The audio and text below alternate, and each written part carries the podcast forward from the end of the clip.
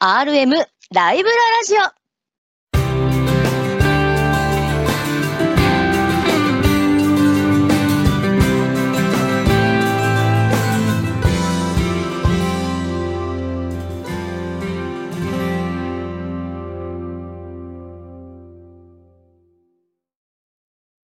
猫パブリッシングの鉄道書籍 RM ライブラリーの編集担当さんが様々な旬の鉄道の話題をお届けいたします。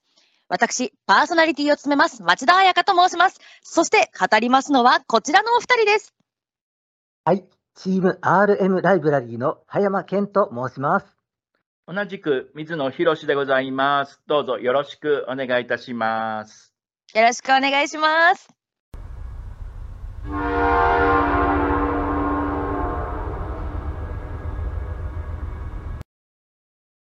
はい、今日はどんなお話を聞かせていただけるのでしょうか。はい、えー今日はですね、最後の全国区車両って言われた、キハ40系のことをちょっとお話ししたいかなと思います。なんとなく聞いたことがありますね。はいはい。全国区って、まあ、今となっては言葉の意味がよくわからないんですが、えー国鉄時代って当然全国一元の組織でしたよね。はい。そうすると、同じ車両が北海道から九州まで配置されるっていうことが結構あったんですね。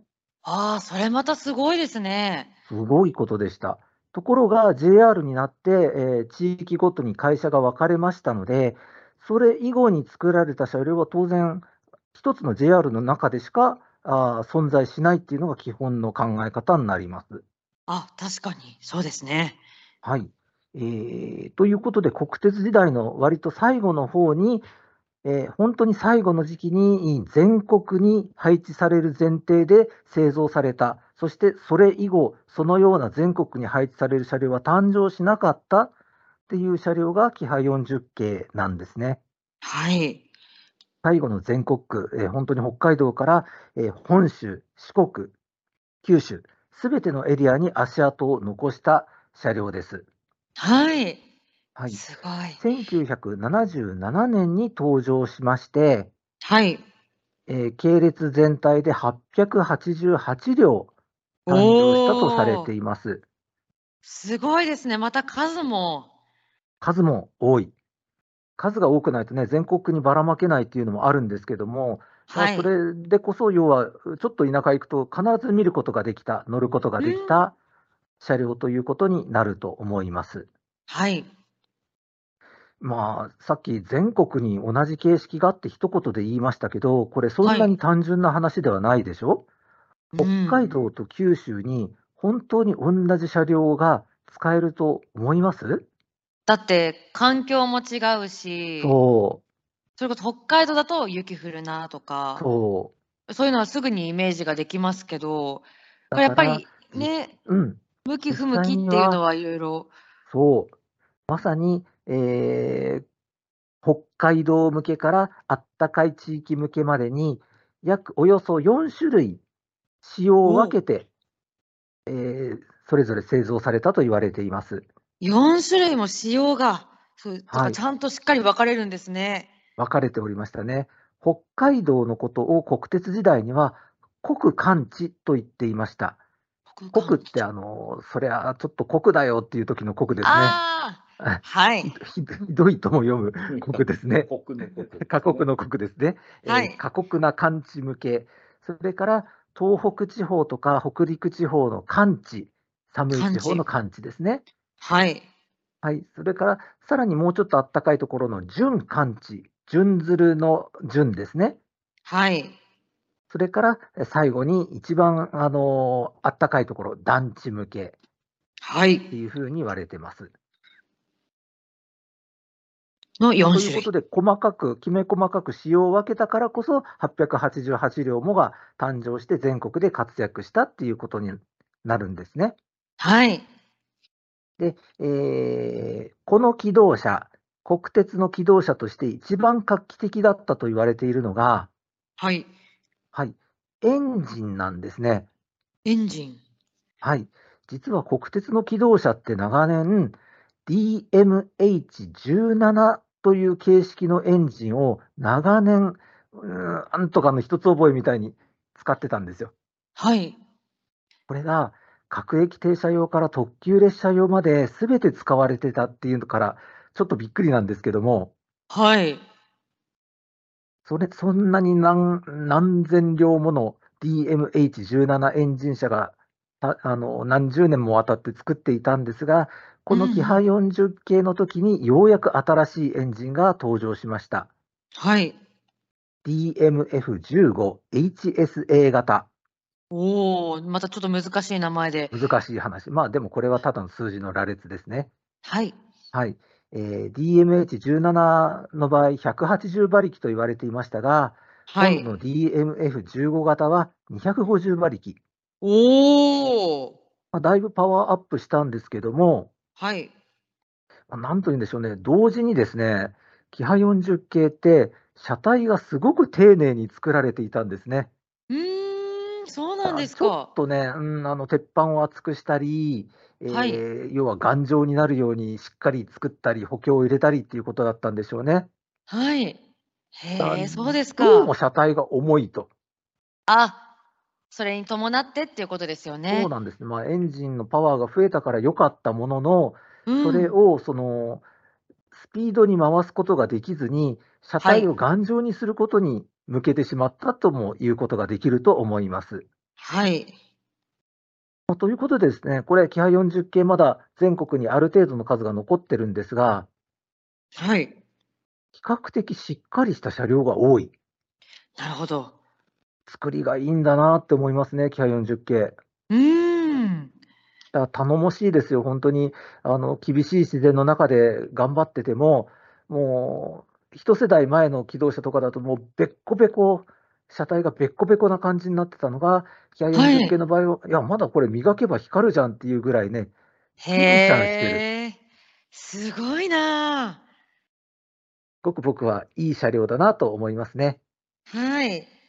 さらに今残っている車両は、エンジンをもっとハイパワーのエンジンに乗せ替えた、おお。そんな車両も多いので、えー昔みたいに遅いよ、足が遅いよっていうイメージもちょっと変わってきてるのかなと思います。すごいですね。どんどん進化してますね。でね、ちょっと僕思って調べたことがあるんですけども、はい。えー、キハ40系全国津々浦々で走っていたよっていう話をしたんですが、はい。よくほら、国鉄の線路で東西南北の一番端っこってどこなのっていう話をするじゃないですか。はい。そこに果たしてキハ40系は足を伸ばしていたのかなってちょっと調べてみました。おじゃあ本当に端まで走っていたのかっていう。東西南北、そのキ知ハりたいです40ね系っていう一つの、おひとたった一つの形式が、えー東西南北に足跡を伸ばしたのかなって、えーちょっと調べてみました。はい。まず、最北はこれ、えーお分かりだと思いますが、宗谷本線の稚内ですね。はい。これ、宗谷本線でキハ40系はかつて走っておりました。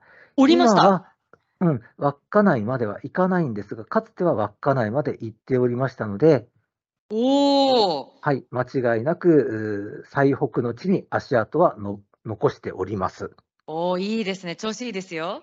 じゃあ今度、東、最、はい最も東の駅というのは、えーはい根室本線の東根室駅と言われています。はい。えーやはり根室本線からも、おキハ40系はすでに撤退しているのですが、はい。長年もちろん走っておりましたので、おお。はい、これもクリア、東根室はクリアしております。半分いきましたよ。はい、うん。西をちょっと飛ばして、南行ってみたいと思いますね。南。は今い度。は九州の鹿児島です。はあ、そうですね。はい、指宿枕崎線というのがあって、はい。これ西大山で、塩山で西大山駅というのが最も南の駅だと言われています。はい。指宿枕崎線は今なお、キハ40系が活躍しておりますので、現役ですか。はい、現役でクリアですね。おお。じゃあ、西がどうかというとですね、はい。西がちょっと微妙なんですね。なるほど。えー、いちいいちょっとね、第三セクターまで含めましょう。ここはい元国鉄の線路だったんで、第三セクターなんですけども、はい。松浦鉄道の田平平戸口という駅が最も西と言われています。はい。これは国鉄時代、旧松浦線という路線だったんですね。うん。え、どこの県でですかうん長崎県ですね。そそうだそうだ。で、えー駅の名前も平戸口駅、田平というのがつかずに平戸口駅って言ったらしいんですけども、はい。松浦線の時代にはおそらくキハ40系走っていたと思われます。思われる。思いますよね。うん多分ね、うん自分の乗った時はキハ30が来たけれど、多う分んキハ40は走ってたと思います。いて不思議ではない。この頃機動車の、ね、形式ってうんそう厳密に運用が決まっておらずに、所属している車両だったらうんあの入る可能性は高かったと思うんで、僕、はい確証はつかめてないんですけども、おそらく国鉄時代、そのね、えー第三セクターになる前の時代だったら入っていたと思います。おー。ということで、僕が思うには、僕調べ、えーはい東西南北にすべて足跡を残した、おそらく最後の形式になるであろうと。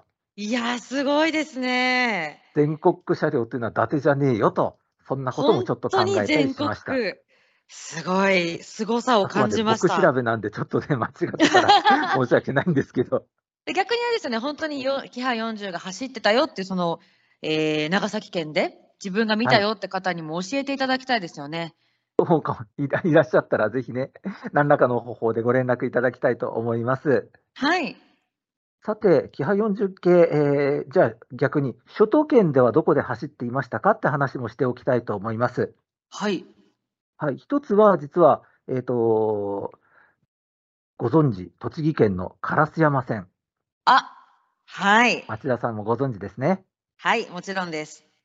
乗ったことあったりしますか乗ったことはないんですけど、うん後ろでうんうん発信するのを多分聞いたことがありますね。ああ、そうですよね、宇都宮そんなで気ね。がします。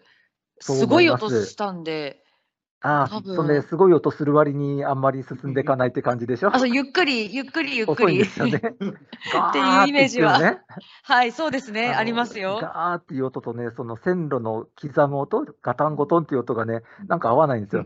そうなんですよガーって言ってるのにガッタンゴットンみたいな。あ、意外とそんな感ですじなんだねっていう、そんな印象を受けました。はい。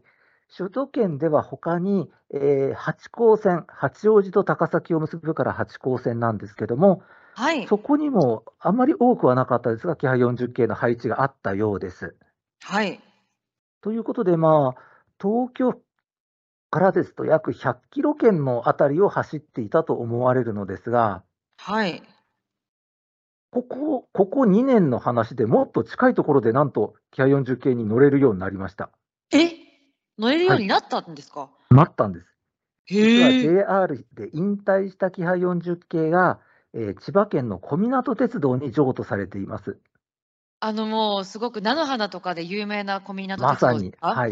はあい。のー前回ちょっとお話ししたいすみ鉄道とも上総中野で接続している小湊鉄道なんですけども、はい。えー千葉県内房線の五井という駅から出るんですね。はい。はい、五井というのは多分ち東京から50キロ圏内なんで、はい。今までにないほどおー近いところでキハ40件乗れるようになった。これ、こすのご2年いの。話です。はい。すごいですね。なので、えーさっきは、ね、日本列島の橋の橋の橋っていう話をしていましたが、実ははい東京のすごい近くでも乗れるようになった、さすが全国区機動車っていう状況ですね。はい、そうですか。すごいですね。今もっていうのもそうですね。素まあ、敵な話。 JR が先ほど言ったように引退が始まったんですけども、小湊鉄道っていうのはすごく長年車両を大切にする会社なので、はい。まあ、今後10年、20年平気で使うんじゃないかなっていう気はしますよね。おお、ワクワクします。はい。いい季節にぜひ乗りに行ってみていただきたいなと思います。はい。